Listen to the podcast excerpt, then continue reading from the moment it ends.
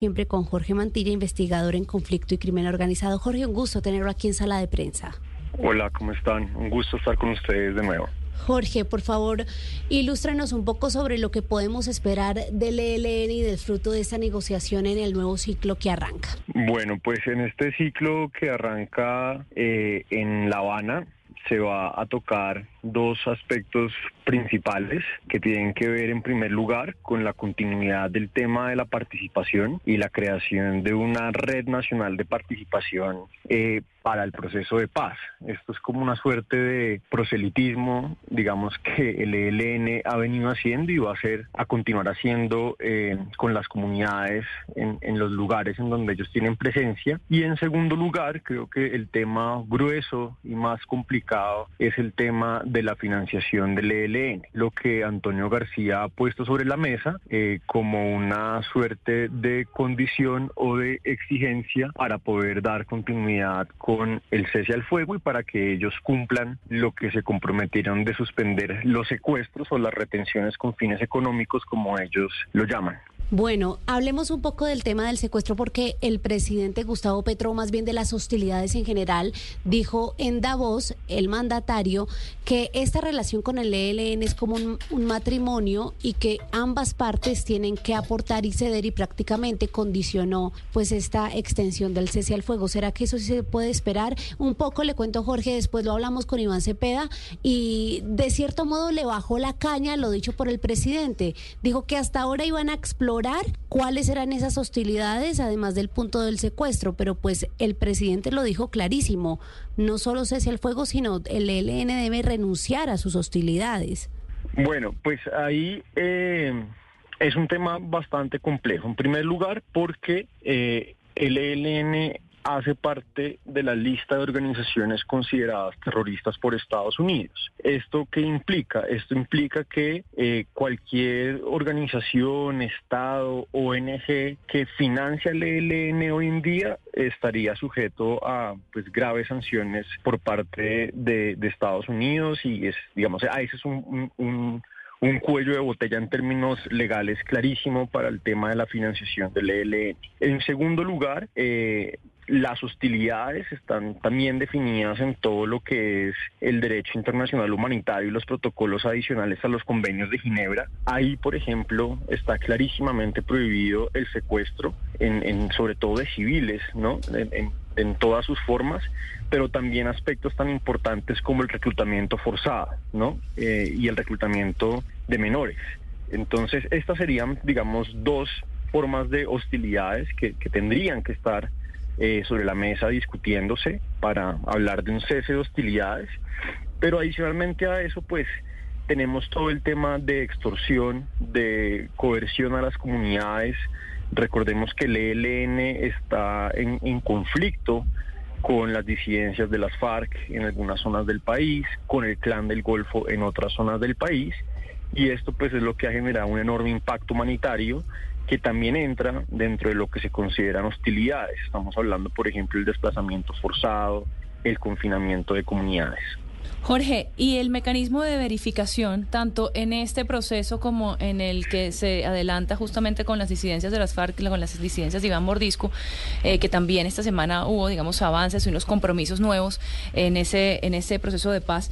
¿Qué, qué, nos puede decir? O sea, pareciese que hay muchas falencias en, el, en este mecanismo de verificación, que no se habla de las violaciones. Por ejemplo, eh, hubo, hay episodios como la incineración de unos vehículos de transporte de madera en Valle del Cauca por parte de las disidencias.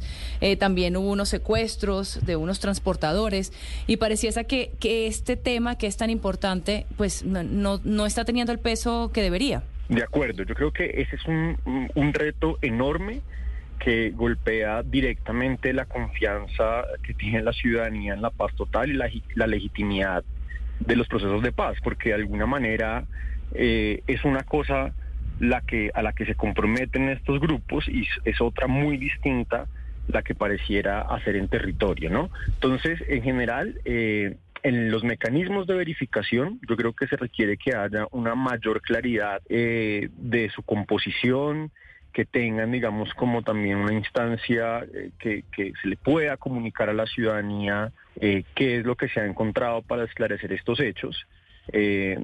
De momento, pues, si bien es muy claro que se han reducido y que se ha cumplido de alguna manera por parte de los grupos el tema de cesar las acciones ofensivas contra la fuerza pública.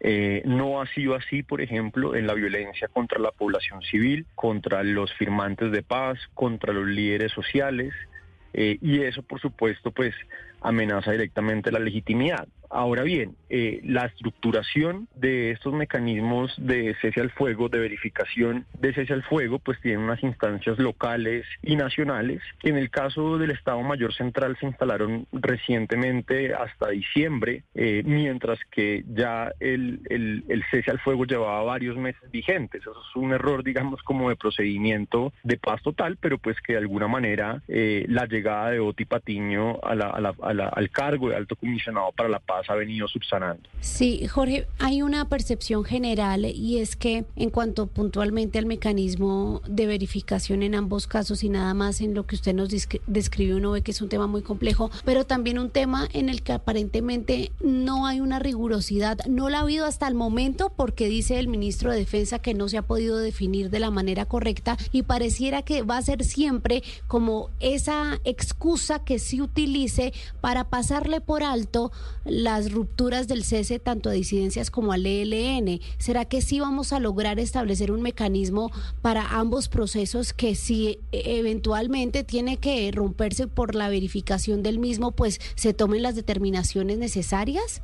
Sí, ahí de, fondo pues hay unas decisiones que son de, carácter político sobre las líneas rojas de la paz total eh, y, eso pues le corresponde por supuesto a, a decidirlo al presidente de la República, junto con los jefes negociadores, el caso de Vera Grave, de Camilo González y, el propio Oti Patiño. Lo otro es que, eh, pues, en su momento eh, la oficina del Alto Comisionado para la Paz tenía un déficit enorme de capacidades técnicas eh, y sabemos que se espera que eso se refuerce a inicio de este año. Se creó, pues salió un decreto eh, creando una serie de cargos para, para la oficina del Alto Comisionado para la Paz y mucho de este refuerzo, digamos, de talento humano seguramente irá encaminado a, fortalecer esa capacidad de análisis, esa capacidad territorial de seguimiento de los procesos, eh, porque desde luego pues tiene que haber mucha más seriedad con los diferentes incidentes que, pues, que el país conoce. Solamente en el caso del Estado Mayor Central, eh, un día antes de que se conociera estos nuevos acuerdos o estos nuevos protocolos, protocolos, eh, pues se asesinó a un firmante de paz, a sus escoltas, ¿no? Entonces queda, por supuesto, la sensación de que, de que estos grupos no tienen la voluntad o que no son capaces eh, de cumplir y hay algunos, ¿no? Elementos, estructuras, algunos frentes que de alguna manera no estarían eh, interesados en, en desarrollar de manera seria este proceso de paz. Jorge Mantilla, muchas gracias por acompañarnos una vez más aquí en Sala de Prensa Blue y por supuesto seguiremos hablando con usted para ir haciéndole seguimiento a estas distintas mesas de paz. Gracias, Ana Que tengan una feliz mañana. Igualmente.